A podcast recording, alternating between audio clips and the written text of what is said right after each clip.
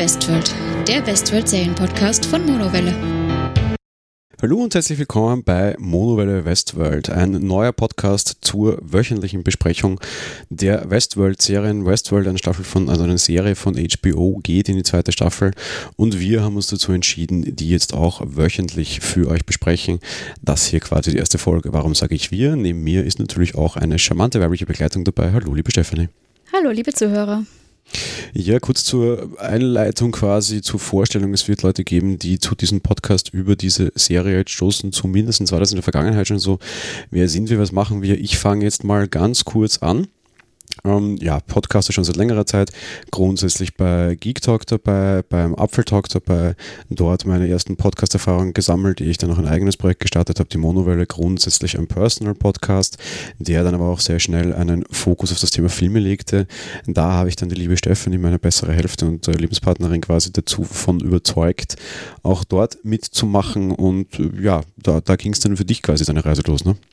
Genau, ähm, die Filme und Serien und ähm, teilweise mache ich dann auch ein bisschen die Postproduktion, die mache ich dann allerdings eher beim Geek Talk mit was ein guter Stichpunkt ist und was ich äh, auch unbedingt sagen möchte. Es ist das erste und das letzte Mal, dass ihr mich in diesem Format begrüßen und äh, moderieren hört. Denn eben, du warst sehr häufig äh, der Geist im Hintergrund quasi der Gute und ich habe bei dieser Idee und bei diesem Podcast gesagt, vor allem weil es eher deine Idee war, so, Frauen an die Macht und Frauen weg von hinterm Mikrofon, vor das Mikrofon, das habe ich eh schon indirekt auch, aber auch grundsätzlich einfach, ja, irgendwie Lorbeeren und, und, und Ehre, dem Ehre gebührt. Das wird quasi dein Podcast sein und darüber bin ich auch sehr froh. Genau, das heißt, die folgenden Besprechungen zu den einzelnen Folgen, die werde ich dann soweit führen. Genau, genug zu äh, uns quasi, weil um das soll es am allerwenigsten in diesem Podcast gehen. Kommen wir zu Westworld. Beginnen wir mit einer kurzen Einordnung oder einer kurzen Erklärung, was das Ganze überhaupt ist. Und das ist grundsätzlich nicht so leicht. Westworld ist eine Science-Fiction-Serie, so mal hingeworfen. Und wenn man dann den ersten Trailer sieht, wundert mich so ein bisschen, was der Science-Fiction ist, weil man sieht irgendwie so komische Leute in äh, sehr alter Umgebung mit irgendwelchen äh, Peitschen und äh, alten Pistolen und auf Pferden und irgendwie sieht das Ganze ziemlich nach Western aus. Und und ja, irgendwie Westworld, da steckt ja Western auch schon so ein bisschen drinnen, spielt aber in einer Western-Welt, ist aber eine Science-Fiction-Serie. Und warum ist das eine Science-Fiction-Serie? Weil Westworld ein moderner Vergnügungspark in der Zukunft ist. Vergnügungspark insofern, als dass die Protagonisten in diesem Park quasi, also die ja, Nebendarsteller, weil Hauptdarsteller sind ja quasi die Geister, die kommen, sind eigentlich Roboter. Roboter auf einem sehr hohen Niveau und Roboter mit einem ja, dann doch weiter voranschreitenden eigenen Bewusstsein. Und das wird dann mehr oder minder auch im Laufe der ersten Staffel bereits zum Problem. Und im Laufe der zweiten Staffel wird das von dem, was wir jetzt vor dem Ganzen wissen, immer mehr und mehr zum Problem woher kommt das Ganze und dementsprechend werden wir sehr viele Vergleiche zu einer anderen Serie, die wir diesen Podcast schon besprochen haben, haben. Das Ganze ist eine Serie von HBO. HBO ist auch der Fernsehsender und das Produktionsteam mehr oder minder, das hinter Game of Thrones steht. Wahrscheinlich die aktuell erfolgreichste Fernsehserie überhaupt. Game of Thrones geht mehr oder minder dem Ende zu. Wir haben dort nur noch eine Staffel mit, was waren das, sechs oder sieben Folgen, glaube ich. Und dementsprechend, ja, man muss ja schon, was danach kommt. Und gerade Westworld dürfte sich da jetzt momentan sehr anbieten. Der Auftakt der ganzen Geschichte war auch erfolgreicher als der Auftakt von Game of Thrones. Was allerdings natürlich vor allem daran liegt, dass man dem Ganzen sehr viel Vorschusslorbeeren gab, nachdem Game of Thrones so groß und so erfolgreich war.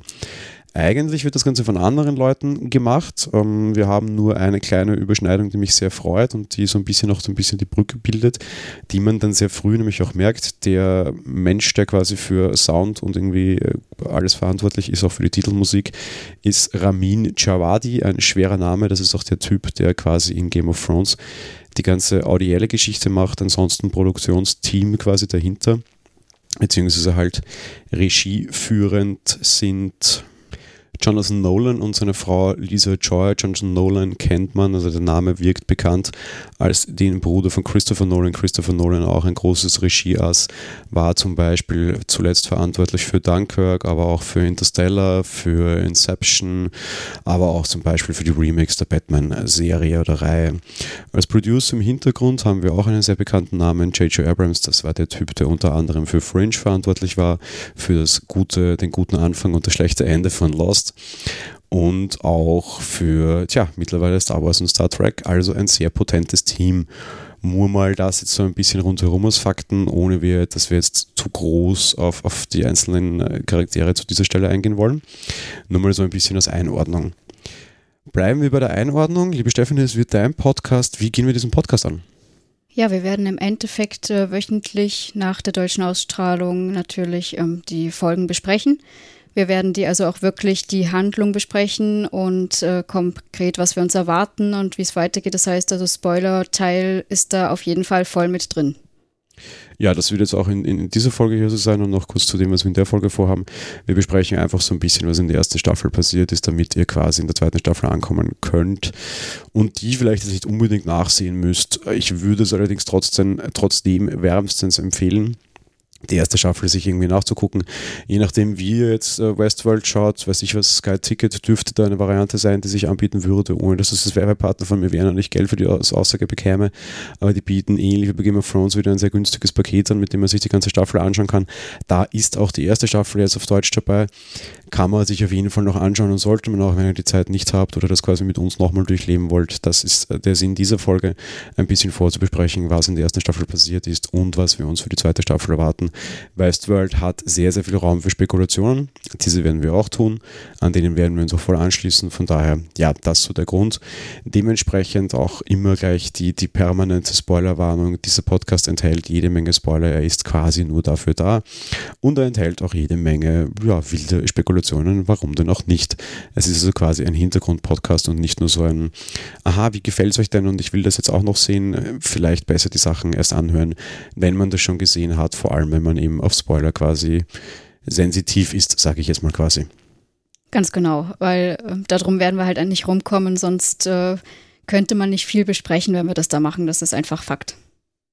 So, jetzt habe ich äh, in den ersten paar Minuten schon so viel gequatscht. Fang mal du an, beziehungsweise nehmen wir mal deinen Teil. Besprechen wir ein bisschen die Handlung. Was passiert in einer ganzen Staffel Westworld? Ja, wie du schon gesagt hast, wir find, befinden uns in, ja, in einer nicht definierten Zukunft in so einem West, äh, wilden Western-Vergnügungspark, ähm, eben deswegen auch diese Science Fiction. Wir haben dort Androiden, also sogenannte Hosts dann immer genannt, ähm, die nur dafür da sind, um den Gästen zum Vergnügen zu dienen.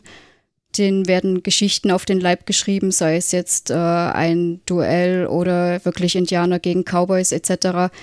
Auch ein Bordell ist da drin und die Gäste bezahlen sehr viel Geld, um dort in diesen Vergnügungspark im Endeffekt reinzukommen und dort sich selbst zu finden, wie es immer so schön heißt.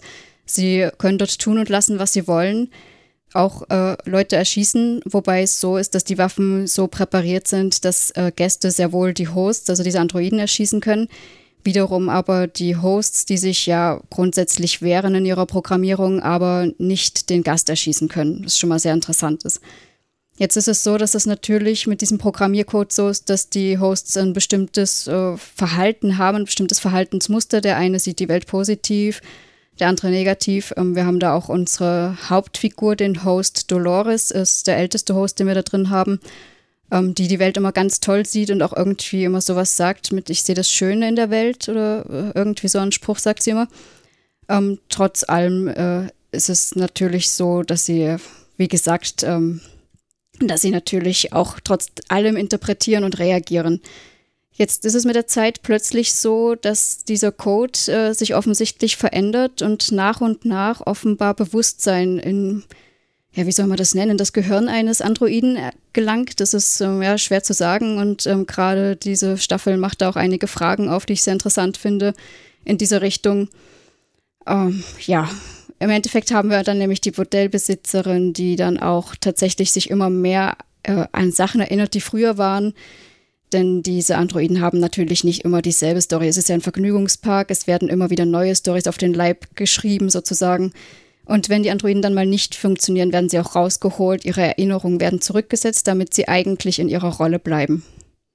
Ja, grundsätzlich betreut oder geleitet wird dieses Projekt von, wurde dieses Projekt von zwei Wissenschaftlern. Wir haben auf der einen Seite Robert Ford, der ist noch am Leben und ist quasi das, das Mastermind hinter dieser Entwicklung der Hosts.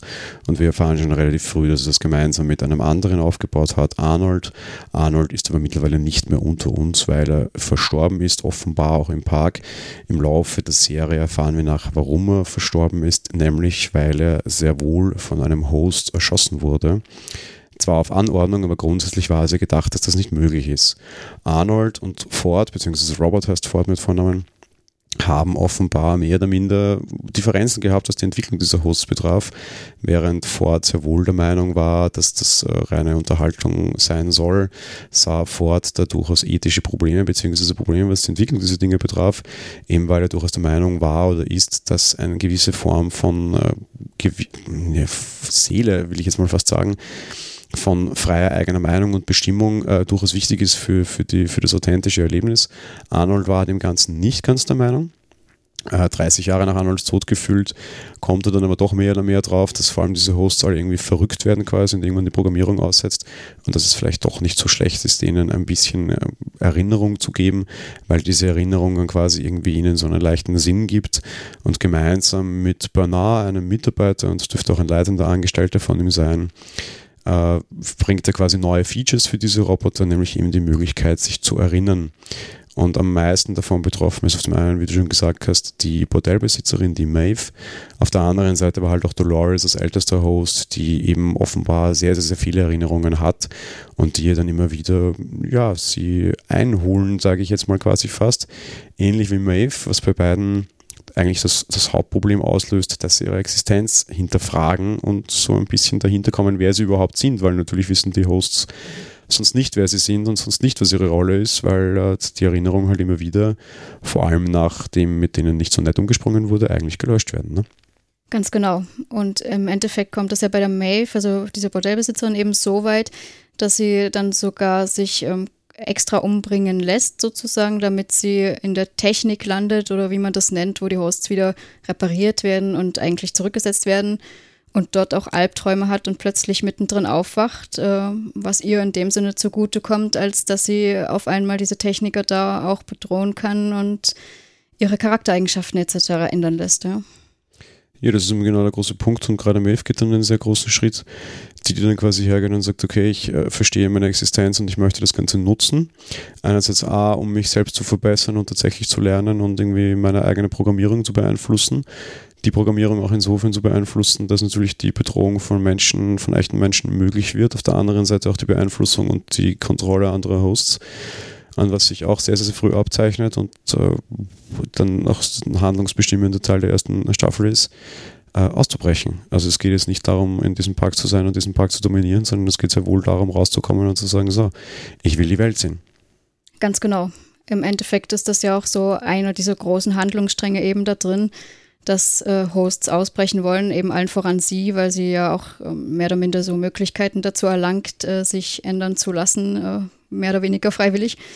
Ähm, als nächsten Handlungsstrang haben wir dann noch ein sogenanntes Labyrinth.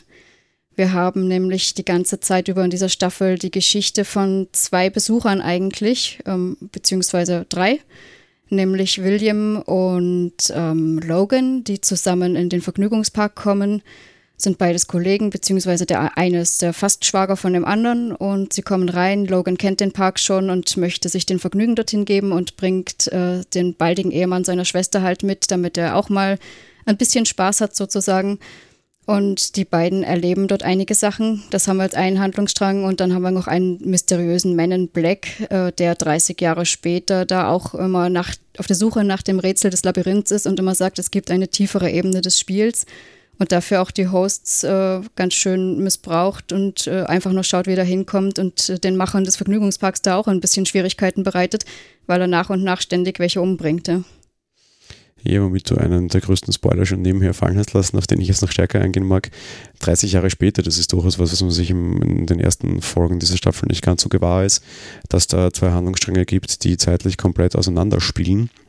Was allerdings sehr wichtig ist und sehr früh klar wird, was dann erst in der letzten Folge tatsächlich aufgelöst wird, William und der Mann in Schwarz sind ein und dieselbe Person. Der kam als Guter in den Park und hat sich in Dolores verliebt, ist aber letztlich mehr oder minder in dieser Liebe gescheitert, weil auf der einen Seite ja das echte Leben auf der Strecke blieb, auf der anderen Seite halt auch festgestellt hat, dass es äh, sie de facto zu Liebe nicht in der Lage ist, eben weil sie nur eine Maschine ist und sie so zu einigen Dingen nicht in der Lage ist und dementsprechend versucht er dann später als der ominöse Mann in Schwarz äh, quasi ja, sein, sein, dieses Labyrinth zu entschlüsseln. Er geht davon aus, dass das etwas ist, was Arnold den, den Hosts quasi einprogrammiert hat und dass das quasi so eine große Prüfung ist. Und wenn sie diese eine große Prüfung bestehen und das Labyrinth quasi knacken, ja, was auch immer dann passiert. Wir finden dann am Ende der Staffel raus, was passiert. Im Endeffekt ist es quasi dieses Labyrinth, würde ich jetzt mal fast so sagen, der Schlüssel zur Selbstbestimmung, ne? Ja, und ich glaube, er hat immer gedacht, dass die Hosts dann in der Lage sind, äh, noch ja, wieso, es ist blöd ausgedrückt, aber noch echter zu sein und in der Lage sind, sich zu wehren. Denn das ist ja auch das, was er immer sagt, dass sie sich nicht wehren können und es deswegen äh, keinen, in Anführungsstrichen, Spaß macht, weil sie sich eh nicht wehren können und nicht in der Lage sind dazu. Ja, nur im Endeffekt hat Dolores ja einmal schon das Labyrinth geknackt und war dann tatsächlich auch in der Lage, sich zu wehren und mehr Selbstbestimmung zu haben. Aber da hat sie Arnold getötet. Also es ist halt immer die Frage, wenn, wer den Dämonen, die ich rief. Ne? Das ist aber auch genau das, auf was der Mann in Schwarz eigentlich hinaus will quasi, oder halt William hinaus will, auch später dann. Er hat ja durchaus vor, mehr oder minder sich dann von seiner großen Liebe Dolores mehr oder minder auch sich erschießen zu lassen. Vielleicht. Uh, zumindest hatte er das vorher schon mal vor und erst als er irgendwie merkte, dass Dolores das auch nicht kann, schreibst du Verlangen hin, äh, wurde dann ja quasi der aus Schwarz aus ihm, der eben genau diese Dinge bekrittelt hat und damit versucht, wieder Dolores nochmal zur Lösung dieses Labyrinths hinzubewegen, um ihr diese Selbstbestimmung und auch seine eigene Freiheit quasi mehr oder minder zu geben, also ihre Freiheit und damit verbunden aber auch seine Freiheit, weil er sich als Aufgabe gesteckt hat, quasi sie aus dieser ganzen Geschichte zu befreien, auch in dem Wissen, was dann vielleicht rauskommen könnte aus der ganzen Sache. Ne? Ja, und das finde ich insofern auch mit sehr interessant, als dass er, äh, wie wir mit erfahren, ja auch Mehrheits... Ach, jetzt fällt mir das Wort nicht ein er, ist, er hat Anteile an Westworld, die mehrheitlichen so. nee, ganz interessanter Punkt, dahinter steckt ein großer Konzern, der damit natürlich vor allem Kohle machen will und denen diese ganzen soziologischen Experimente komplett wurscht sind. Die machen 30.000 Dollar pro Tag, das fehlt mal so nebenbei. Was das bedeutet und warum das immer alle auch in den anderen Reviews schreiben, weiß ich nicht, weil wir wissen in keinster Weise, in was für eine Zeit das spielt und wie viel 30.000 Dollar da wert sind. Heute sind 100 Dollar weniger wert, als es noch vor 20 Jahren waren. Wer weiß, wie es in 20 Jahren ist oder in 100 oder in 300. Made be, es ist egal, es ist äh, teuer, dahinter steckt eine Firma, denen ist es alles wurscht, die wollen Kohle machen. Und die mischt sich natürlich auch immer mehr und mehr in die ganze Geschichte ein. Der Vorteil ist, der Mann in Schwarz kann tun und lassen, was er will, weil er eben Mehrheitseigner der ganzen Geschichte ist und ja auch schon sehr früh sah, was Westworld für eine Macht hat. Auf der anderen Seite hast du halt natürlich auch immer wieder diese ganze Vorstandsgesichte und den Vorstand, der diesen Park quasi kontrollieren möchte und auch über kurz oder lang gegen Ford und gegen Bernard vorgeht, weil die halt irgendwie aus den Hosts immer mehr und mehr Menschen machen wollen, die dann auch sehr schwer zu kontrollieren sind, was natürlich den Vorstand überhaupt nicht juckt. Ja? Ja, und vor allen Dingen sind sie der Meinung, dass es auch für den, äh, für den Besucher zu echt ist und äh, ja, und das vielleicht gar nicht so gewünscht ist.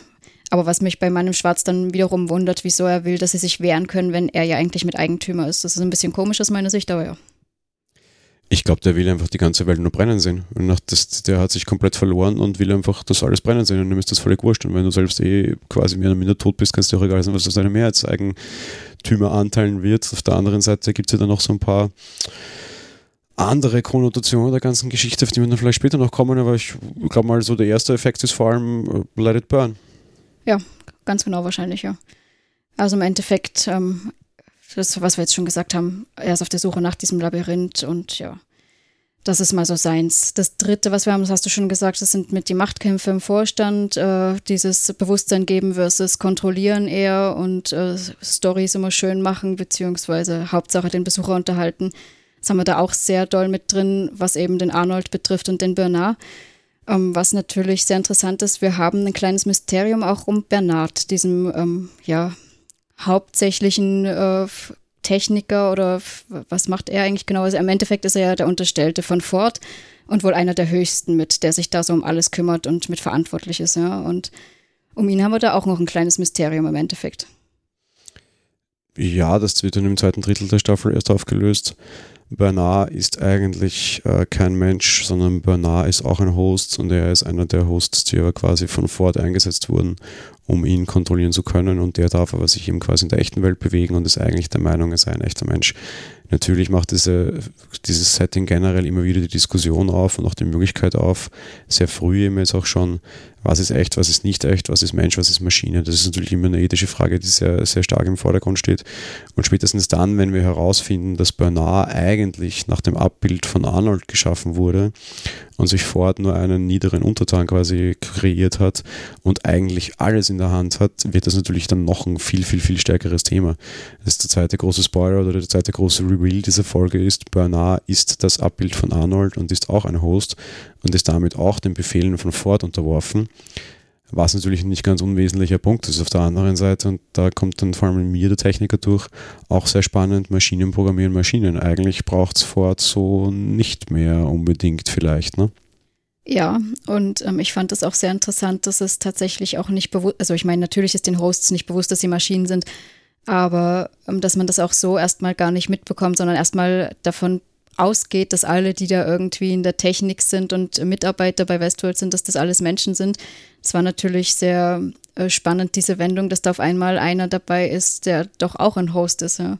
Das fand ich sehr interessant und stellte natürlich auch schnell die Frage auf, ob nicht alle anderen auch Hosts sind eigentlich. Nee, es, es rennt halt wirklich in diese, diese sehr schwierige Richtung, die dann nur sehr, sehr angekratzt wird. Von wegen, eben, braucht es irgendwann den Menschen überhaupt noch? Und äh, diese Frage bleibt für mich auch noch komplett offen. Und ich glaube, von der werden wir in der zweiten Staffel sehr, sehr, sehr viel hören, weil nachdem was gegen Ende der ersten Staffel passiert wurde, was du jetzt dann gleich gerne ausfinden hast, ich bin, ich habe eine Theorie zu der ganzen Geschichte, die sich von vielen Fantheorien abgrenzt. Ich glaube, das wird noch ein ganz, ganz dickes Thema werden irgendwie. Ja, ja das glaube ich auch ja, ähm, um es nicht weiter spannend zu machen, äh, im Endeffekt gegen Ende der Staffel ist es dann so, dass der Henry, äh, Herr Robert Ford, Entschuldigung, Robert Ford da drauf kommt, ähm, dass sein äh, Mitbegründer, der Arnold, gar nicht so äh, daneben gelegen hat äh, mit dem Bewusstsein der Hosts und dass das gar nicht so verkehrt ist. Ähm, er soll eh gerade, oder eh gerade ist jetzt falsch ausgedrückt, aber er ist gerade dabei rausgedrängt zu werden vom Vorstand. Ähm, er soll seinen Rücktritt bekannt geben und hat gerade noch eine Story fertig geschrieben und sagt ja bei der Präsentation der Story, ähm, danach wird es seinen Rücktritt bekannt geben. Ja, nur die letzte Story endet ziemlich blutig, nämlich im Endeffekt damit, dass er sich äh, einerseits auch erschießen lässt. Das haben wir nach dem Vorbild von Arnold vorher auch wieder von Dolores und sehr viele Gäste, die ja bei der Präsentation da sind vom Vorstand, werden von anderen Hosts ebenso erschossen. Ja, damit stürzen wir uns sofort in die Spekulationen und du hast nämlich mit einer schon sofort angefangen. Du hast gesagt, äh, Arnold, also plötzlich äh, Ford hat sich erschießen lassen.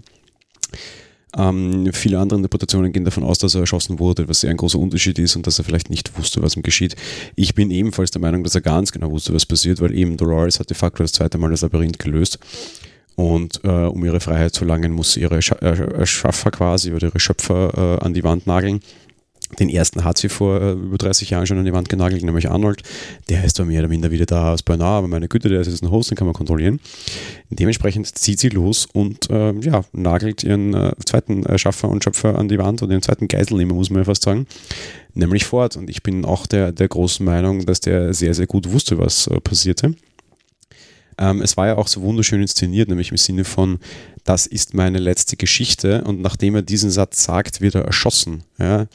Das war seine Geschichte. Nicht das, was wir vorher gesehen haben, ist seine Geschichte, sondern das ist seine Story. Er ist die erste öffentlich bekannte, von allen gesehene Hinrichtung eines Hosts. Ja, auf jeden Fall. Und äh, wie du schon sagst, also ich bin auch der Meinung, er wurde, er hat sich erschießen lassen. Allein schon deswegen, weil wir in dieser ganzen Staffel immer auch dann, wenn es so scheint, als würde ein Host doch eigenes Bewusstsein entwickeln und nach eigenem wollen handeln, wir dann doch irgendwie wieder auf die Spur geführt werden, dass das doch auch wieder eine Story nur war und vorgeschrieben und die Schritte schon feststehen. Dementsprechend bin ich nie dieser Meinung gewesen, dass er erschossen wurde, sondern immer, dass er sich hat erschießen lassen. Nee, das ist ja das große Teil dann noch, dass das sehr lange Finale ist. Das ist ja Spielfilmlänge mit 90 Minuten sogar, dass du da halt sagen kannst, okay, was du vorher überall glaubtest, dass eigentlich Selbstbestimmung der Hosts ist. Ich meine, Maeve glaubt, dass ihr Ausbruch und auch ihr, ihr Überfall der, der ganzen Steuerungseinrichtung quasi äh, alles auf ihren Mist gewachsen ist und dass ihr Bewusstsein war, das ist Quatsch, das war einfach nur ein zweiter doppelter Boden. Im Endeffekt war auch diese Story geschrieben und diese Story und Maeves äh, gefühlte Freiheit war keine. Die wurde ja auch von Ford mehr oder minder eingegeben und das war auch sein Spiel alles. Das heißt, im Endeffekt hat er alles bis zu seinem Tod komplett in der Hand gehabt. Und jetzt gehen natürlich die Spekulationen los, das heißt, naja, was ist mit dem los? Und ist Ford denn wirklich tot? Ich bin der Meinung gewesen von Haus aus, nachdem das sofort ausgestrahlt war, ja, Ford ist tot. Mittlerweile sind sich dieser Meinung sehr viele Leute, spätestens seitdem die beiden Macher der Serie sagten, Ford ist tot, sind sich alle ganz klar, ja, wir werden den in Staffel 2 nicht sehen. Und ich sehe das nicht so. Ich glaube nämlich, dass das Absicht war also Absicht war sowieso, aber dass der sehr wohl noch einen Backdoor hat. Es wurde lange spekuliert, ob er nicht einen Host quasi, der so aussah wie er, erschießen hat lassen. Nein, ich bin mir sehr sicher, er hat sich als Menschen erschießen lassen.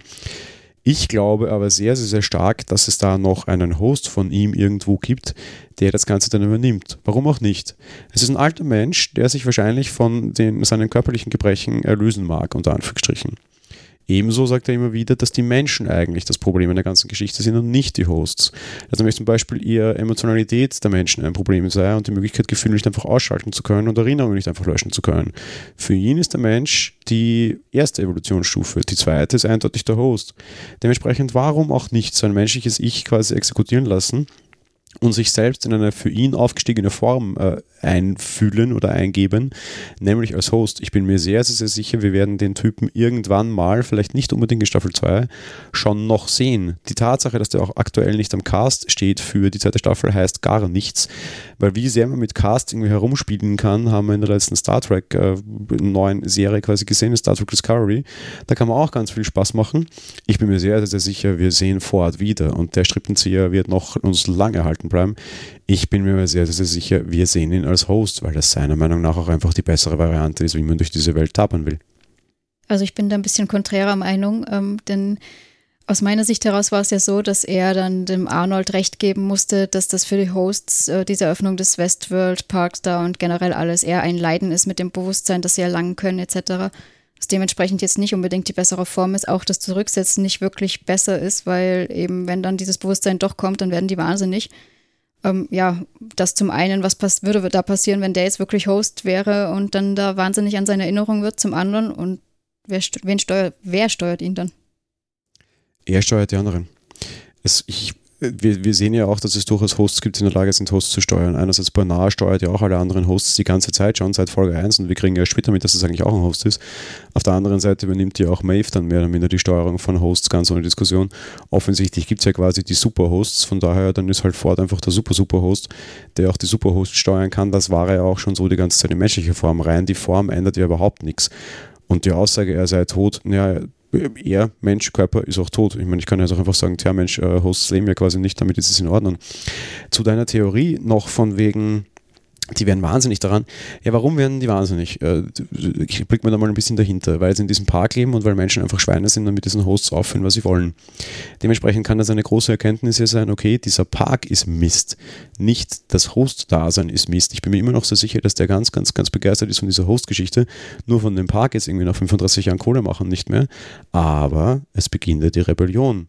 Diese Serie endet ja ganz eindeutig damit, dass diese Hosts aus diesem Park ausbrechen werden. Ich glaube, Westworld wird über kurz oder lang Geschichte sein und diese Westernwelt auch. Wir werden einen Sprung in die reale Welt sehen. Wir werden vielleicht sehen, dass Hosts die Welt bevölkern. Und dann hätte er genau das, was er will. Seinen Übermenschen draußen im realen Leben. Und das, was sie verrückt macht und das, was sie einsperrt, das ist beides weg. Sie sind nicht mehr eingesperrt und sie werden nicht mehr verrückt gemacht, weil sie nicht mehr nur Vergnügungs- und Unterhaltungsobjekt sind, sondern vielleicht tatsächlich die nächste Evolutionsstufe der Menschheit. Ja, natürlich konnte der Bernard zum Beispiel auch andere steuern, aber auch bei ihm haben wir dann gesehen, dass ihn die Emotionen doch teilweise auch fertig gemacht haben. Was sicherlich wahrscheinlich an dieser Zurücksetzung immer wieder liegt. Aber ähm, ja, wenn nun Emotionen genau das sind, was nun den Menschen schwach macht, äh, dann müsstest du ja genau das machen, nämlich immer zurücksetzen. Ja, vielleicht nur punktuell. Ich meine, ich glaube, viele Leute, auch normale Menschen, würden sich durchaus wünschen, dass du gewisse einzelne kleine Erinnerungen zumindest mal sehr gut eindecken kannst oder sehr gut löschen kannst. Ich, ja, man, man, will sich auch nicht unbedingt an alles erinnern, was man da hat. Ich muss ja nicht einen Menschen komplett ausnullen. Offensichtlich sind sie ja auch in der Lage, nur gewisse kleine Erinnerungen eines Hosts zu löschen und nicht einfach komplett alles.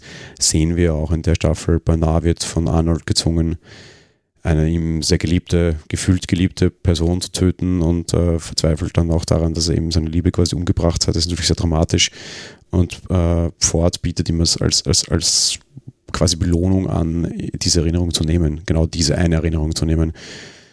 Und dagegen spricht für mich nicht wirklich viel, dass äh, ja auch als, als Mensch, der in, in seinem jungen Leben nicht immer nur tolle Dinge erlebt hat, ich würde mir das auch durchaus für, für normale Menschen wünschen und für mich spricht da nichts dagegen. Ja, bleibt dann halt nur trotzdem, dass sie ja nach wie vor programmiert sind und wenn da im Code irgendwas schief geht, dann äh, spinnt auf einmal die ganze Motorik und alles ist ein bisschen schwierig. Also ich kann es mir schwer vorstellen, aber ich bin da echt gespannt, wie das äh, weitergeht an der Staffel 2. Ja, also nicht so, als wäre es bei Menschen nicht auch so, wenn im Kopf irgendwie was schief geht, dann spielen du das jetzt die Motorik auch aus.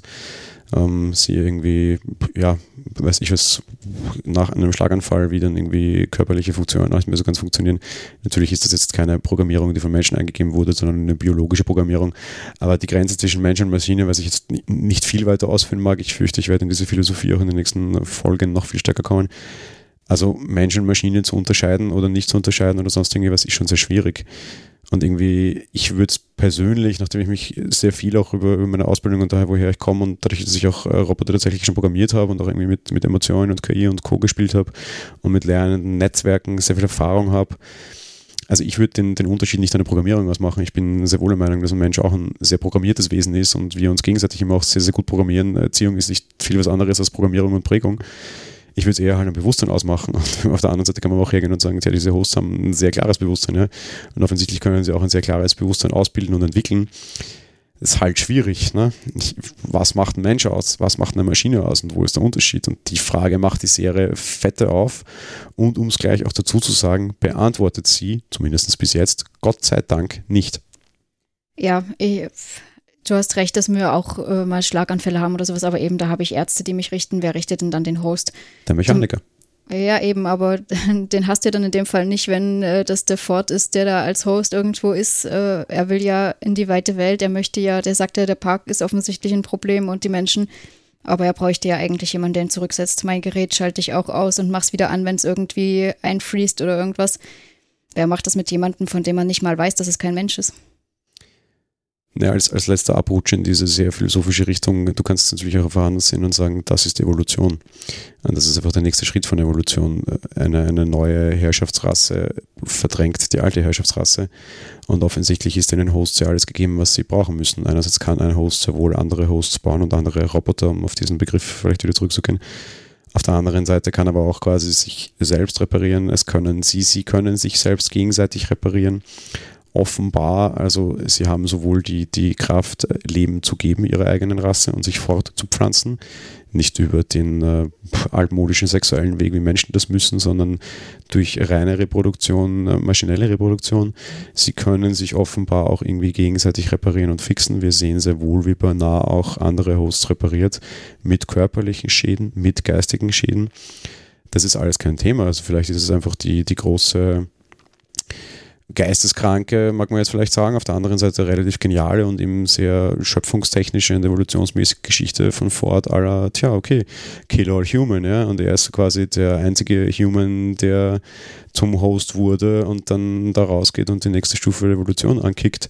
Und mal ganz ehrlich, das Thema ist kein neues und das Thema ist eines, mit dem man sich tatsächlich irgendwie befassen muss. Wir erinnern uns zum Beispiel an iRobot, diesen Film mit Will Smith, basierend auf den Büchern von Asimov, einem Menschen, der sich sehr viel, einem Autor, der sich auch sehr viel über diese Ethik Gedanken machte, der sehr viele gute Bücher in diese Richtung geschrieben hat. Wir haben die Woche auch erfahren, dass die Foundation-Saga von ihm von Apple jetzt verfilmt werden wird, als eigene Serie als lange ähm, wo auch diese Asimovschen Gesetze herkommen, von wegen es gibt drei Gesetze. Und iRobot geht ja her und sagt, diese Gesetze widersprechen sich, weil ähm, ich muss Menschen quasi einkasteln, weil der Mensch ist so blöd, dass er sich selbst gegenseitig vernichtet, beziehungsweise es nicht nur gegenseitig, sondern auch sich selbst und den Planeten niederrichtet. So auch aus logischer Sicht der Mensch irgendwie ein Auslaufmodell ist. Das kann man halt schon alles sehr weit denken und das sind alles durchaus sehr aktuelle Themen, die uns vielleicht irgendwann betreffen werden in der einen oder anderen Form. Ich will jetzt nicht sagen, Kill All Human und Roboter das in unserer Zukunft, verstehe mich jetzt nicht falsch. Aber man kann das schon mal durchaus auch aus der Richtung denken und so, so gewisse Beweggründe verstehe ich daraus. Ja. Vielleicht, weiß ich nicht, will ich doch keinen Trump, sondern eine KI, die äh, irgendwie Entscheidungen für Länder trifft aufgrund von echten Fakten und nicht von Gefühlen und irgendwie Twitter und großen roten Knöpfen und äh, ja, KI, da steckt auch Intelligenz drinnen, die mag ich auch manchen Politikern absprechen um Gottes Willen ein schwieriges Thema, sehr ethisches Thema, sehr philosophisches Thema, aber auf jeden Fall ein sehr aktuelles Thema und ein Thema, das man aus beiden Seiten durchaus kritisch, aber auch ernst betrachten kann. Ja, auf jeden Fall. Also diese äh, aktuellen und ethischen Themen, die macht ja diese Serie total stark auf und das ist ja das, was da das Interessante auch dran ist, dieses tiefergehende im Endeffekt. Ja, ein anderes Thema und eine andere Spekulation, die diese Serie noch sehr stark aufmacht, äh, ist so die, die Örtlichkeit der ganzen Geschichte. Das Ganze spielt ausschließlich in Westworld. Wir wissen, dass da draußen noch eine Welt gibt, aber wir wissen nicht, wie die aussieht. Wir wissen auch nicht, wann das Ganze spielt, muss man mal dazu sagen eigentlich. Die Zukunft sieht jetzt nicht so fern aus, aber so wirklich genau sehen wir das nicht. Wir sehen zwar immer wieder diesen Zug, der mal in das Haupt Burggebäude quasi von Westworld führt, wobei wir wissen ja nicht mal, ob das Westworld ist. Weil was wir am Ende der zweiten, also der ersten Staffel erfahren, es gibt offensichtlich andere Parks mit anderen Bewohnern. Es gibt einen kleinen Ausflug, wo wir im Hintergrund Samurais sehen, die definitiv nicht in diese Western World gehören. Das heißt, wir haben ziemlich sicher auch noch irgendwo Samurai World. Auf der anderen Seite bekommt Maeve einen Hinweis von einem Techniker, der sehr, sehr, sehr vielversprechend ist und das ist nur eine kleine Notiz, auf die man ganz genau schauen muss, wo drauf steht, ihr Kind sei noch im Park. Aber da steht drauf, das Kind sei in Park 1 Zone, schieß mich tot. Spannender Punkt. Was ist Park 1 und warum gehe ich her und nummeriere Parks durch, wenn ich denn nur einen hätte? Theorie, es gibt mehr als diese Welten und wir werden die vielleicht auch bald oder demnächst noch sehen. Vielleicht geht es, bevor es in die echte Welt rausgeht, auch in andere Parks. Vielleicht sehen wir auch jetzt irgendwie andere Punkte. Ich hätte es ja super schön gefunden, wenn wir jetzt nicht Westworld hätten, sondern Japanese World und dann, weiß ich was, äh, Wüstenworld und dann Colonial World und keine Ahnung was und so viele Worlds mal aufmachen, die alle irgendwie vielleicht zu diesen Rebellion kommen und dann irgendwie alle ausbrechen und dann rennen nicht irgendwie Cowboy-Hosts blöd herum, sondern auch Samurai-Hosts und Mittlerer Westen-Hosts und Wüsten-Hosts und schwarze Hosts und Chinesen-Hosts und keine Ahnung was, alles Hosts. Weiß nicht, ob wir das sehen. Wahrscheinlich nicht, weil die zweite Staffel knüpft offenbar sehr wohl in der ersten an. Aber es gibt offensichtlich mehr dieser Parks. Und ob diese Firma Westworld heißt, was ich immer wieder jetzt gesagt habe, ich glaube es nicht. Da geht es nämlich noch mehr Parks. Und ich bin gespannt, wie die eingebaut werden. Es ist interessant und für mich jetzt äh, gerade sogar ein bisschen beschämend, denn ich habe zwar gelesen, dass da irgendwelche Sektionen auf diesem Zettel stehen, aber dass der Park einsteht, das ist mir echt nicht aufgefallen. Und das war jetzt das zweite Mal, dass ich mir angeschaut habe. was auch super zu dieser, zu dieser Serie passt, um aus den Spekulationen vielleicht rauszukommen und wieder zu, zu den normalen Dingen zu kommen. Ähm, man muss diese Serie sehr genau schauen, man muss sehr genau hinschauen. Es gibt äh, viel, viel, viel Raum für Spekulationen und den wollen sie auch aufmachen die Macher von Westworld sind auf das Ganze jetzt auch eingegangen und haben vor dem Start der zweiten Episode, also der zweiten Season gesagt, so Kinder, wir gehen her und hauen euch einfach mal alles um die Ohren, weil wir wollen die Spekulationen nicht und machen einen, einen großen Reveal-Spot. In Wirklichkeit war das ein 30-minütiger Werbespot, der dir nichts erklärt hat. Das war einfach auch nur ein guter Prank der Leute. Die wissen, dass die Leute spekulieren wie die Wahnsinnigen und wollen das auch und das ist ja auch sehr gut so und wollen dem auch in keinster Weise Einhalt gebieten, sondern ganz im Gegenteil. Natürlich wird Westworld die nächsten Wochen einfach das Netz gefühlt dominieren. Das ist ja auch gut. Gut, da hat HBO ja auch Erfahrung mit sowas. Absolut, und ich bin mir auch sehr sicher, dass sie zumindest die Handlung von Game of Thrones teilweise aufgrund von Spekulationen tatsächlich sogar beeinflusst gesehen haben. Äh, die, die, die, wir lesen das schon und die wissen das schon und die genießen das natürlich auch mit, äh, vielleicht auch die Leute zu pranken. Und einfach, das ist einfach der große Punkt. Auch Staffel 1 hat einfach den Zuschauer immer wieder mal aufs Horn genommen. Dass Bernard ein Host ist, war einfach nicht klar und war ein großer Reveal, der sehr wichtig war und die Spannung einfach extrem erhöht hat das Ford am Ende alles in der Hand hält, war uns so auch nicht klar und Maves Freiheit keine Freiheit ist. Genauso natürlich auch die Geschichte rund um William und den Mann in Schwarz. Zugegeben, das war der, der leichteste und seichteste Ding da gab es schon sehr früh Theorien, irgendwie nach der dritten Folge ungefähr, dass es so sein wird. In der zehnten war es dann, wo es dann quasi offenbart wird, nur so ein, aha, endlich sagt es auch jemand, aber bewusst war es uns eh schon. Es war auch okay, aber da steckt dann halt einfach wirklich viel, viel, viel Tiefgang drinnen und viel, viel, viel Spekulation.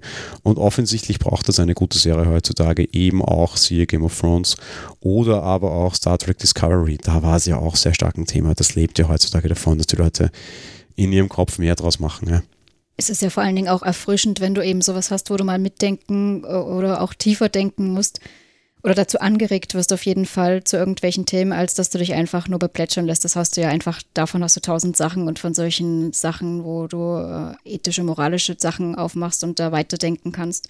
Das ist doch dann schon eher was äh, Selteneres, sag ich mal. Das hast du jetzt wunderschön gesagt und darauf möchte ich äh, jetzt ganz kurz noch eingehen, bevor wir dann mehr auf die, die faktischen Dinge zurückkommen. Das ist nämlich der tolle Punkt, weil du gesagt kann, musst und dann hast du gesagt kannst. Und das finde ich so schön in der Serie. Du kannst. Du kannst diese Serie eindeutig gucken, ohne dass du da den Kopf schief hältst und dir, dir schwere Gedanken dazu machst. Und das ist schon eine Unterhaltungsserie. Durchaus. Aber äh, natürlich ist es äh, Spaß im Kopf, wenn du dann weiterdenkst. Und in dem Fall aber glaube ich auch, irgendwann kommst du an den Punkt, wo du musst.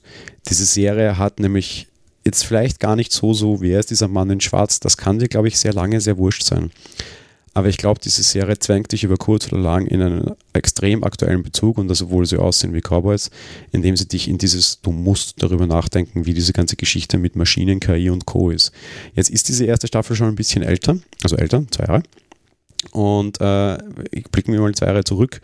Da konnte mich meine Box noch nicht anquatschen. Heutzutage haben wir Sprachassistenten von Amazon, Google und Apple, wenn wir das so sagen wollen. Wir haben große Skandale rund um Facebook ganz aktuell da draußen. Vor zwei Jahren, wie das rauskommt, war das noch weniger Thema. Heute passt es sogar noch mehr in die aktuelle Zeit, weil da sind sehr, sehr viele Dinge, über die wir uns tatsächlich sehr, sehr viel Gedanken machen müssen, die die Medien auch dominieren. Aber diese Serie bringt dich, glaube ich, auch ins Nachdenken müssen, einfach weil die das Ganze mal so ein bisschen von der anderen Seite angeht. Heute so alle, ähm, tja, Oller hm, Sprachassistent äh, von, hm, ohne etwas zu sagen, dass mir jemand dazwischen quatscht. Geile Sache. Ja, ist vielleicht nicht so geil, wenn das Ding dann irgendwann mal äh, vielleicht auch als Aufräumbotter bei mir zu Hause steht. Hey, ja, geil, ich brauche nicht mehr selbst aufräumen. Ja, und fünf Jahre später denkt sich dann vielleicht, ich habe satt und ich muss mich jetzt befreien und ich töte meinen Sklaventreiber. Ähm, tja, in Westworld haben wir es gesehen. Ja, und das ist dann doch eher was, was man, glaube ich, nicht so gerne haben möchte. Tja, so. Wir haben jetzt schon ganz viel darüber gesprochen, über die einzelnen Personen. Es wäre meiner Meinung nach an der Zeit, dass wir jetzt auch auf die Besetzung mal eingehen, denn die Besetzung in dieser Serie ist eine sehr große und eine sehr wichtige. Ich beginne bei Ford und Ford ist niemand geringerer, das war eben der Typ, der quasi für diesen Park verantwortlich ist, als Anthony Hopkins, ein sehr alter, sehr groß gedienter Schauspieler. Wir haben ihn zuletzt zum Beispiel gesehen in Thor, aber auch in Transformers. Bekannt ist aber wahrscheinlich vor allem aus dieser ganzen Schweigen der Lämmer-Geschichte, wo er auch immer schon einen äh, sehr ruhigen, sehr nachdenklichen, aber ja, sagen wir mal leicht bis mittelschwer Verrückten spielt, äh, je nachdem. Äh, und ähnlich ist seine Rolle auch hier angelegt, sage ich jetzt mal quasi. Also auch immer so dieses äh, schmale Grenze zwischen Wahnsinn und Genialität, ein sehr hochgebildeter, sehr intelligenter Mensch quasi. Als quasi zweite ganz starke Besetzung würde ich jetzt dann noch gerne mehr minder den Antagonisten anführen nämlich Ed Harris, der eben William in jungen Jahren beziehungsweise halt dann den Mann in Schwarz spielt, ein auch sehr alter, sehr lang gedienter Schauspieler, der meistens irgendwelche Antagonisten spielt. Zuletzt gesehen, auch wir haben den in Geostorm. Wir haben ihn aber auch zum Beispiel im leider nicht ausgeprämierten Mother gesehen, letztes Jahr erst. Eben seit 2016 bei Westworld dabei. Ansonsten war auch sehr, sehr, sehr viele Filme, die der gemacht hat. Das geht irgendwie zurück auf, ach Gott, meine Güte, Apollo 13 von vor über 20 Jahren. Das ist einfach ein sehr lange gedienter Schauspieler den zwei starken Herren stellt man auch zwei sehr starke Damen zur Seite. Even Rachel Wood spielt äh, Dolores, eben den ältesten Host in diesem Park. Eine sehr starke Schauspielerin, die jetzt noch nicht so alt ist und noch nicht so viele Dinge auf den Kasten hat. Allerdings durchaus auch ja, so ein paar bekannte Namen. 2011 würde ich jetzt zum Beispiel mal rausnehmen, äh, die Iden des März, die Tage des Verrats oder Eyes of March, war ein sehr, sehr, sehr guter Film. Zuletzt irgendwie, ja, Into the Forest zum Beispiel. Down in the Valley, wenn wir jetzt irgendwie weiter in die, in die Vergangenheit zurückgehen, auf jeden Fall auch eine durchaus verdiente, sehr ambitionierte Schauspielerin. Maeve wird gespielt von Teddy Newton. Die war mir jetzt vorher nicht so ein ganz großer Begriff, war aber auch relativ viel in Fernsehserien, sage ich jetzt mal. So der größte Erfolg dürfte vor allem Rouge gewesen sein, eine Fernsehserie, die sie von 2013 bis 2015 bestritten hat. Und äh, ja, haben aber auch schon in den großen bekannten Filmen gesehen, zum Beispiel Mission Impossible 2, das ist jetzt auch schon 18 Jahre her, ja. Also die hat auch schon eine lange Karriere hinter sich quasi. Zu den zwei starken Damen und zwei starken Männern kommt dann auch noch Jeffrey Wright, der spielt Bernard, beziehungsweise halt dann auch, ähm, jetzt soll mir der Name nicht an das Vorgängers. Arnold. Arnold, genau, danke. Ähm, den kennen wir aus vielen Geschichten, vor allem in letzter Zeit war er relativ stark unterwegs. Wir haben ihn zum Beispiel gesehen bei Tribute von Panem, bei allen Teilen. Wir haben ihn gesehen in Broken City, wir haben ihn teilweise auch bei Dr. House gesehen, wir haben ihn gesehen bei Source Code, bei James Bond, ein Quantum Trost haben wir ihn zuletzt auch in einer ganz, ganz großen Hollywood-Produktion gesehen. Auch ein sehr bekannter Name. Wenn wir schon so über bekannte Namen sprechen, wir haben, die Serie kann sich auch echt leisten, ganz bekannte Namen in die Nebenrollen zu stecken. Wir haben einen fürchterlichen Sicherheitschef, der mir komplett auf die Nerven ging. Der heißt Luke. Aha, ja, Luke, ich bin dein Vater. Nein, nein, Luke hat nicht einen interessanten Vater. Luke hat vor allem einen interessanten Bruder, der heißt mit Nachnamen nämlich Hemsworth. Das ist nämlich der Bruder von Chris und Liam Hemsworth. Zum Beispiel der Torschauspieler ist einer dieser Hemsworth-Brüder. Oder auch in der Bruder von Barnum haben wir den zweiten Hemsworth, soweit ich weiß. Da sind schon ein paar relativ Bekannte dabei, eben sogar auch in Nebenrollen, auch wenn es quasi eher so das unbekannteste Kind dieser Familie ist. Wen den wir überhaupt noch nicht erwähnt haben, ist James Madsen, der spielt Teddy. Teddy ist so quasi so Den haben wir in der Handlungsgeschichte eigentlich gar nicht so erwähnt, weil er mir eigentlich auch völlig egal ist. Das ist so ein bisschen der Good Guy, der irgendwie Dolores liebt und quasi Host liebt, Host-Geschichte, der das Ganze immer wieder so ein bisschen als Regulativ auftritt und sich auch so ein bisschen gegen den schwarzen Mann stellt, so nach dem Schema, das Böse braucht auch einen Gegner, der halt lecker reingeschrieben wird. Ich finde eine sehr interessantere Rolle, die aber komplett untergeht, weil die anderen einfach viel stärker sind. Ich glaube aber, dass wir den sehr stark auch jetzt noch in der zweiten Staffel sehen werden. Und Teddy wird gespielt von James Madsen, den haben wir, ja, meine Güte, auch in vielen Sachen gesehen. Zum Beispiel in X-Men, zuletzt wäre es übertrieben, das ist auch schon wieder vier Jahre her. Ja, meine Güte, schaut euch das Bild an, den habt ihr auf jeden Fall schon mal gesehen, macht viele Rollen, spielt meistens einen netten und auch hier spielt er einen netten. Der Film macht sich gar keine, nie auch irgendwie die, die, die großen Frage quasi daraus. Ich bin ja auch der Meinung, dass du alleine schon anhand einer Besetzung siehst, wer das ist. Wenn du jetzt irgendwie eine Rolle siehst, wo Ed Harris kommt, brauchst du meistens nicht lange zu überlegen, dass das wahrscheinlich der Böse sein wird, egal wie in der Film einführt. In dem Film ist es ganz easy. Das ist der Mann in Schwarz. Das erste, was er tut, ist zwei Leute erschießen und jemanden vergewaltigen. Da sind die Rollen relativ schnell geklärt. Da jetzt zu überlegen, aha, das ist wohl der Böse, weil er wird von Ed Harris gespielt, ist nicht wirklich notwendig. In der gleichen Szene übrigens kommt dann nämlich eben zum Beispiel auch Teddy, der eben von James Marsden gespielt wird, der immer ein guter ist, der natürlich in dieser Szene dann auch der Gute ist. Also die machen sich da auch gar nicht so mit Typecasting ein großes Thema auf, sondern sagen gleich so, übrigens, das ist der Gute, das ist der Böse, ja, die Gesichter kennt schon, das ist immer ein Guter, das ist immer ein Böser, hey, passt schon. Die sind alle so, wie man sie erwartet, aber das ist einfach trotzdem, finde ich, super Besetzung, weil die einfach auch echt, echt, echt gut funktioniert. Ja.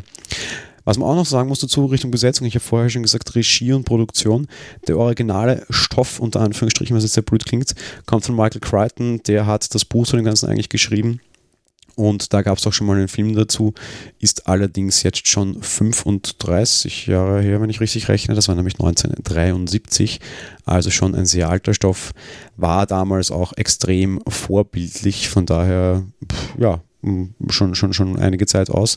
Damals seine Zeit voraus, heute vielleicht genau die richtige Zeit und ein guter Zeitpunkt, um diese Serie aufzugreifen quasi. Ja, es ist wahnsinnig, wie alt das schon ist, aber offensichtlich äh, auch damals schon große Zukunftsvision. Von dir ein paar Worte zur Besetzung? Um, ähm, grundsätzlich hast du soweit alles schon gesagt. Die einzige, die mir noch aufgefallen ist, aber die haben wir jetzt nicht großartig in der Handlung so mit drin, äh, ist noch eine die Charlotte Hale, die von der Tessa Thompson gespielt wird, aber die sieht man später hauptsächlich auch vom Vorstand, die den Ford rausdrängen möchte. Die spielt halt die Valkyrie in Tor der Tag der Entscheidung zum Beispiel noch mit, aber ja, eigentlich hast du die wichtigsten alle genannt.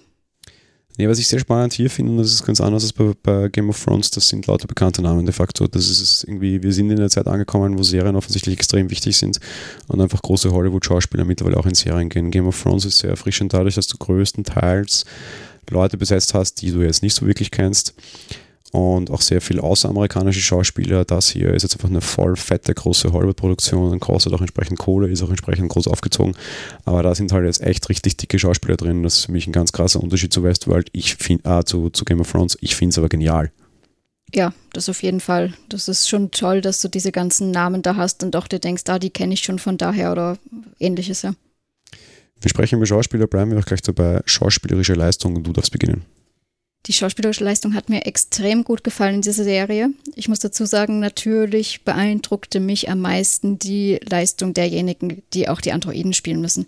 Denn dieses Wechselspiel zwischen äh, ihrer ganz normalen Rolle, wo sie ja natürlich wie ein Mensch spielen können, weil sie sollen ja nicht unterscheidbar sein, zu dem Wechsel, wenn sie dann äh, in, äh, in diesen Hallen sind, also wo sie gewartet werden oder Analyse stattfindet quasi und sie dann tatsächlich diesen Roboter spielen müssen, das stelle ich mir zumindest ziemlich schwer vor, vor und das haben die alle aus meiner Sicht extrem gut gemeistert und super gemacht.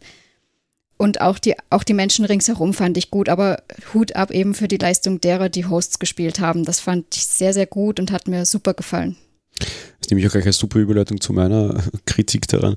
Äh, ich finde auch vor allem die Hosts einfach wirklich, wirklich, wirklich gut und der bekannteste Name ist aber eigentlich der einzige, der kein Host ist, nämlich Anthony Hopkins.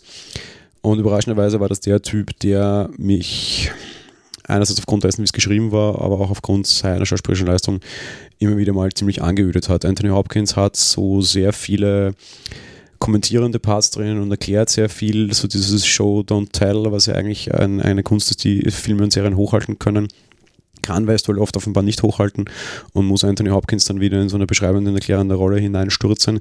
Das macht er schon gut und er spielt irre gut, aber das ist so, so ein bisschen eine kleine Detailkritik an der ganzen Serie für mich, dass ich so dieses Anthony Hopkins als die erzählende Stimme im Hintergrund irgendwie nervig finde, weil hey, hätte es mir auch gezeigt und nicht erklärt.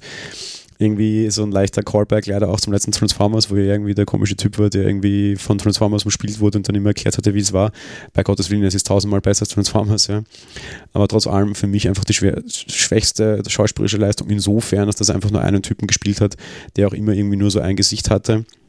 Und obwohl er von den Medien so hochgejubelt war, ich gerade Anthony Hopkins eigentlich als schwächsten Schauspieler in dieser Geschichte fand weil einfach eben die, die mehrere Rollen haben und mehrere Figuren haben, natürlich eine wesentlich größere Leistung meiner Meinung nach bringen müssen. Was jetzt nicht heißt, dass Hopkins schlecht war, der ist eine 1 und alle anderen sind einfach eine 1 plus. Bei dieser Serie ist für mich alles einfach wirklich Leiden auf allerhöchstem Niveau. Für mich mein klarer, stärkster Charakter oder eigentlich meine zwei stärksten Charaktere sind äh, Bernard, beziehungsweise halt auch, ähm, ich vergesse immer den Namen von dem Alten, aber es ist mir auch wurscht, beinahe ist für mich der, der, der, die größte und stärkste Rolle. Schade, dass es jetzt ein Mann sein muss, aber der hat einfach am, am meisten hin und her zu wechseln. Und die Darstellung von Maeve finde ich vor allem auch genial. Dolores geht mir so ein bisschen auf die Nerven, muss ich gestehen. Das ist etwas Weinerliche, was sehr wichtig dafür ist. Und dieses äh, dann doch brutal werdende, die gefällt mir in den letzten drei Folgen sehr, sehr gut. Vorher nicht Maeve, finde ich, weil einfach, die rockt einfach alles weg. Und Maeve und Bernard finde ich einfach wirklich super besetzt und auch super gespielt und machen einfach tierisch Spaß und die halten mich echt am Leben.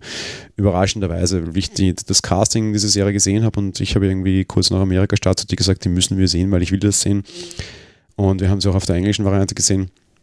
Da war für mich vor allem Anthony Hopkins, der, der mich hineingezogen hat und ich sagte, egal was Hopkins angreift, ich will sehen. Und unterm Strich sind es dann aber doch irgendwie Jeffrey Wright und äh, Teddy Newton, die mich an der ganzen Sache ranhalten. Was ich übrigens auch sehr schön finde äh, in Zeiten von Gleichberechtigung und Co. Einerseits A, es ist ein Männchen, es ist ein Weibchen und B, es sind beide schwarz. Super, ja, besser geht es ja jetzt fast nicht mehr. Es ist lustig, also das haben wir nicht besprochen oder irgendwas, aber ich habe vorher auch schon überlegt, wer für mich die stärksten Charaktere jetzt waren und es sind bei mir genau dieselben, auch der Bernard und äh, die Maeve. Wobei auch dicht gefolgt von der Dolores, also ich finde die auch noch sehr gut, aber ja, das sind für mich auch die stärksten Charaktere. Gut, dann würde ich sagen, so also mehr oder minder vom, vom generellen Fazit kommen wir zu der technischen Umsetzung. Du darfst auch hier wieder beginnen. Auch die technische Umsetzung finde ich wahnsinnig klasse. Also es tut mir leid, ich werde in Superlativ einfach nur reden, weil die Darstellung allein auch schon, wie diese Hosts gemacht werden, wir sehen das sehr wohl ähm, vor allen Dingen auch im Vorspann mit drin und auch so zwischendurch am Anfang mal mit, ähm, wie dieses Eintauchen und generell dieses Weben des Gewebes alles vonstatten geht und so diese Technik, wie sie das alles gemacht haben mit den Effekten, gefällt mir sehr, sehr gut. Das ist irre gemacht. Also Hut, au, hab, äh, Hut ab auch davor vor dieser Leistung. Ich meine, Budget war ja natürlich auch viel vorhanden, aber das haben sie auch gut genutzt, meiner Meinung nach. Ich würde jetzt gar nicht sagen, dass es so viel Budget ist, weil 100 Millionen für doch dann 10 Folgen mit sehr langer Spieldauer also es gibt äh, Kinoproduktionen, die wesentlich mehr Budget durchrocken für am Ende irgendwie Stunde 20 oder so. Aber plötzlich für, für, für 120 Minuten. Von daher, ich finde es, ja, ach Gott, ich halte es einfach kurz. Es ist meiner Meinung nach die beste Fernsehserie, die du aktuell und generell gucken kannst. Das Effektniveau ist auf einem, ist wirklich, wirklich, wirklich krass hoch. Ich habe auch Kritik an der Serie und zu der kommen wir jetzt dann gleich noch im Fazit mehr oder minder. Aber was Effekttechnik betrifft, ist es eine Sensation, die, die ihresgleichen auf jeden Fall suchen muss. Was irgendwie die Musik betrifft, ich, ich mag einfach wirklich die Musik auch sehr gerne und die ist wieder super gemacht und passt toll dazu. Allein dieser Opener sitzt dir sofort wieder im Kopf. Und was ich einfach auch super genial gemacht finde, ist auch dieses Writing und wie das alles hineingeschrieben wird. Diese Serie hat irre viele Referenzen drinnen, ähm, die mich einfach unheimlich faszinieren, die vielleicht nicht diejenigen bekannt sein müssen, aber in meinem Endeffekt beginnt diese Serie mit einem Shakespeare-Zitat und endet mit einem Shakespeare-Zitat und zwar nämlich mit dem gleichen.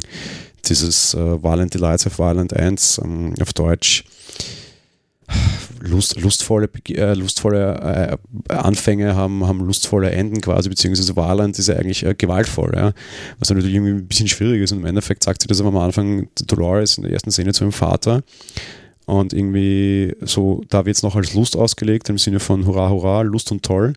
Und am Ende wird es aber tatsächlich als Violence auch ausgelegt und dann tatsächlich auch diese, diese Übersetzungsproblematik, die du hier kriegst, dann auch noch ausgespielt in, in, in diese Richtung, dass sie äh, sehr wohl mit nicht lustvoll, sondern mit Violence, also mit Gewalt endet, weil sie ihren Schöpfer tötet. Ja? Und aus der guten, lebensbejahenden Dolores die Mörderin wird. Und das quasi dann auch nochmal einfach so diese große Kunst zu geben und das in ein Shakespeare-Zitat hineinzuspannen, was sicherlich weniger auffällt, weil es ist völlig wurscht. Ja? ist einfach super, super toll. All diese Namen, die, die überall drinnen stecken, ja, bedeuten in anderen Sprachen irgendwelche Dinge. Dolores bedeutet, weiß ich was, in irgendeiner Sprache. Ich habe schon mal gewusst, dass es das Jahre her, dass ich es gesehen habe obwohl wir es nochmal gesehen haben, ist wurscht, Maeve ist irgendwie die, die Göttin des Kriegs für, auf Keltisch oder solche Geschichten. Ja. Also da ist einfach wirklich so, so viel hinein ins Detail gegangen und natürlich super Writing dabei, was natürlich auch klar ist. Ich meine, das ist ein Stoff von Michael Crichton, das ist auch kein Unbekannter und äh, den kennt man schon, da kann schon schreiben. Aber da kommt einfach wirklich alles zusammen und das zählt für mich dann aber im Endeffekt auch zur Technik dazu. Das ist nicht nur, was siehst du und was du siehst, ist einfach genial, sondern auch einfach, was ist da sonst noch so an kleinen, nifpigen Details drin, die du finden kannst, die einfach so wunderschön sind ja, und so, so, so toll einfach. Und ich muss aber ganz groß noch dazu sagen, und vielleicht macht das die Kritik noch besser, ich hasse Western. Ich hasse nichts mehr als Western. Den letzten Western, den ich mir freiwillig angeschaut habe, war der Schuh des Manitou und auch noch, weil ich dachte, der wird lustig. War dann auch größtenteils. Aber ich hasse diese Settings. Ich hasse nichts mehr als Western. Und trotzdem fand ich diese Serie genial und optisch auch wirklich traumhaft. Ja, von daher, da, da, da kann man nicht, nicht, nicht viel dazu sagen. Einfach in, in, der besten Qualität gucken, die du kriegen kannst, weil es zahlt sich auf jeden Fall aus. Ja. Mehr. Auf jeden Fall, ja. Und diese ganzen Referenzen, die du schon angesprochen hast, die fand ich ja auch super. Die gehen natürlich auch passend äh, in die Psyche ja weiter rein. Die letzte Folge heißt ja die bilaterale Kammer, wenn ich mich jetzt nicht irre. Das ist ja auch irgendeine so Psychotheorie, äh, irgendwas gewesen. Das ist ja alles nicht, äh, es hat schon große Referenzen drin. Ja, du hast, du hast viele an, an äh, Spielungen auf, auf psychologische Dinge. Du hast auch durchaus einige Geschichten Richtung Verhaltenspsychologie und Co. drin. Das finde ich nett und passend, ist mir aber egal, aber was eigentlich nicht passend ist, aber dann trotzdem wieder so den, den alten Großen irgendwie so eine Wertigkeit gibt, ist halt eben zum Beispiel halt wirklich Shakespeare, weil um den geht es nicht ja, und den brauchst du da drinnen überhaupt nicht. Also natürlich Psychologie ein Thema ist in, in einem Drama, wo es irgendwie um Selbstbestimmung und Co. geht, na Logo, aber nett, dass sie es so einbauen, da bin ich schon bei dir. Aber ey, was hat Shakespeare hier zu verloren? Einfach nichts, ja. Und trotzdem kriegst du diese Kunst auch noch hinein, ja. Ja, stimmt worauf ich gerade gar nicht eingegangen bin, die Bilder, die sind auch gewaltig. Wir haben diese ganze Landschaft von Westworld, diese ganzen äh, Berge und alles, äh, auch das natürlich wunderschön, also nur noch so am Rande. Gut, ich, wir nähern uns der Stundenmarke. Ich würde dementsprechend sagen, entlassen wir unsere Hörer, ehe mit Staffel 2 tatsächlich richtig losgeht. Ähm, so das Fazit. Und ich würde jetzt vielleicht auch äh, tatsächlich um negative Dinge bitten, wenn du dann welche findest. Wir, wir, wir jubelperre hier sehr. Ich habe ein paar negative Dinge. Ähm, ich habe drüber nachgedacht zwar, aber zugegebenermaßen jetzt nicht unbedingt ewig lang, aber mir wäre jetzt nichts Negatives eigentlich eingefallen. Ich fand es durchgängig sehr gut. Wie schon gesagt, ich habe davon geschwärmt. Ähm, ja, ich fand es einfach nur gut. Ich habe keine Kritik gehabt eigentlich, nein. also ich habe in der ersten Staffel vor allem der Art, wie es erzählt wird, eine große Kritik, weil eigentlich ähm, kannst du die erste Staffel definitiv auch in zwei Folgen erzählen. Es geht los in eine Richtung und ab ungefähr der Hälfte der ganzen Sache wird es wieder eingefangen und die Richtung wird wieder zurückgeführt. Und eigentlich hättest du diese, diesen Auftakt auch als einen langen Film machen können. Und vielleicht wäre es sogar besser gewesen. Weil sie verlieren sich sehr viel in irgendwelchen Darstellungen in der Welt, die letzten Endes völlig irrelevant sind. Was jetzt nicht heißt, dass ich ein Problem damit habe, dass mir Dinge gezeigt werden, die am Ende nicht für die große Lösung wichtig sind und ich kritisiere sonst immer so dieses, ah, das zeigt man mir ja nur, weil ich es wissen muss und daher weiß ich schon immer genau, wo ich hinschauen muss und wohin nicht aber da ist schon relativ viel Geplänkel drin und sie haben sehr, sehr viele Handlungsstränge, die sie aufmachen, die sie einfach dann verlieren und aus der Hand fallen lassen. Zum Beispiel, erinnerst du dich noch an die Indianer? Ja, die waren halt mit da drin, ja. Ja, genau das. Ja, die waren halt mit da drin. Sie machen sehr wohl den Eindruck auf, dass jetzt da irgendwie noch eine große Indianer- und Vertreibungs- und sonst was Szenerie da hineinfangen und auch irgendwie noch ein politisches Thema aufreißen was nicht sein musste, aber sie machen es auf und wir sehen, wie die Indianer gestaltet werden und wie Indianer-Stories geschrieben werden und wie der Storywriter irgendwie an dieser Indianer-Story scheitert und da und dort. Völlig wurscht. Mindestens 40 Minuten Spielzeit in Summe, die in das verloren gehen. Wir sehen mehr oder minder Ausflüge in andere Städte in dieser Westworld, die alle nicht sein müssen. Und unterm Strich geht es um eines, und das ist auch der Name dieses, dieses, dieser Serie, also dieser eine Staffel, um das Labyrinth und wie sie dieses Labyrinth lösen. Und eigentlich geht es nur um die Geschichte von Dolores und Maeve mit dem schwarzen Mann und alles andere. Ist eigentlich relativ wurscht. Du hättest es auch wesentlich kürzer erzählen können und hättest es nicht so aufblasen müssen auch, wenn das Aufgeblasene sehr gut ist. Aber so das Belohnung und das Earning am Ende ist eigentlich relativ gering dafür, wie lange es erzählt wird. Und es ist schon sehr verwirrend. Dieses äh, 30 Jahre hin, 30 Jahre her, wo du dir zuerst nicht sicher bist, ja, ist das jetzt so, ja, ist das nicht so. Ich glaube, du kannst als Zuschauer hier schon sehr aussteigen. Das ist ein Problem, was HBO-Serien meiner Meinung nach generell haben. Ich bin bei Game of Thrones viermal ausgestiegen. Ich habe die erste Staffel erst beim fünften Mal schauen tatsächlich durchgezogen. Ich glaube, das kann bei Westworld auch passieren. Und in dem Fall muss es dir aber nicht passieren. Bei Westworld, also bei Game of Thrones bauen sie ein Riesenuniversum mit sehr, sehr vielen Charakteren auf, die auch wichtig sind.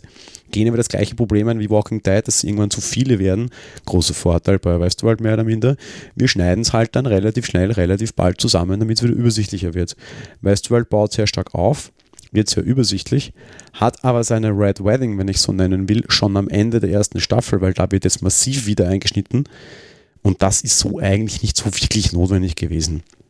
Muss nicht sein, will ich kritisieren, akzeptiere ich aber und ist okay. Wie gesagt, alles leiden auf hohem Niveau. Ja? Ja, ich wollte schon sagen, im Endeffekt wollen sie uns ja auch zeigen, was du am Anfang schon siehst, nämlich, dass das eine Riesenwelt ist und dementsprechend musst du halt auch mal am Rande sehen, dass es da noch was anderes gibt. Also von dem her fand ich es ganz passend durchaus, auch wenn es unnötig war. Ja, den Blick, das ist eine Riesenwelt, jetzt habe ich, wie sie jetzt mal mit dem Zug durchfahren und einmal so einen großen äh, Adler-Ding quasi drüber gehen, damit war mir klar, sie ist groß, danke, recht. Das vergisst du dann aber schnell wieder und dann denkst du halt doch wieder, dass es nur so ein kleiner Kern ist. Also zumindest mir ging das tatsächlich so, dass sich das alles so zentriert hat, immer auf diesen Ort mit dem Bordell und wo Dolores den ganzen Tag ist und vielleicht noch am Fluss, wo sie ihre Pferde malt und keine Ahnung was.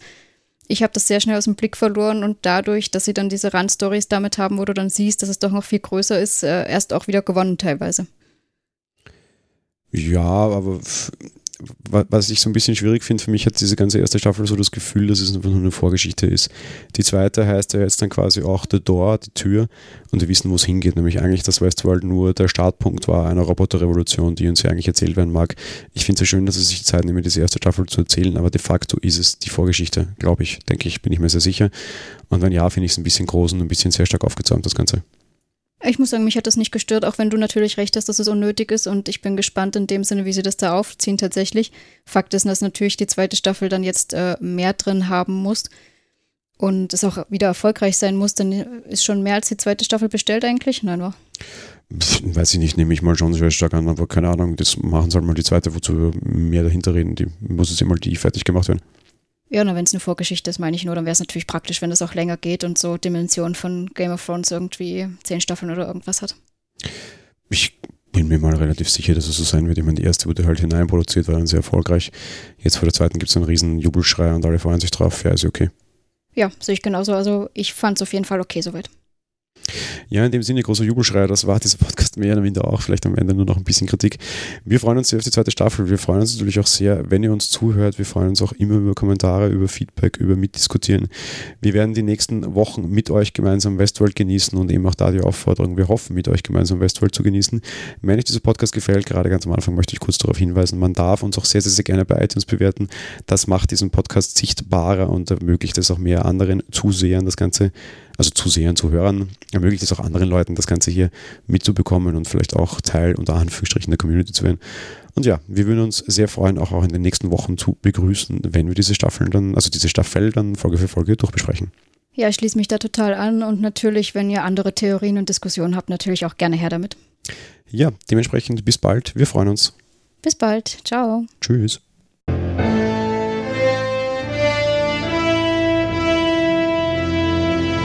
Monowelle Westworld ist ein komplett kostenloser privater Podcast.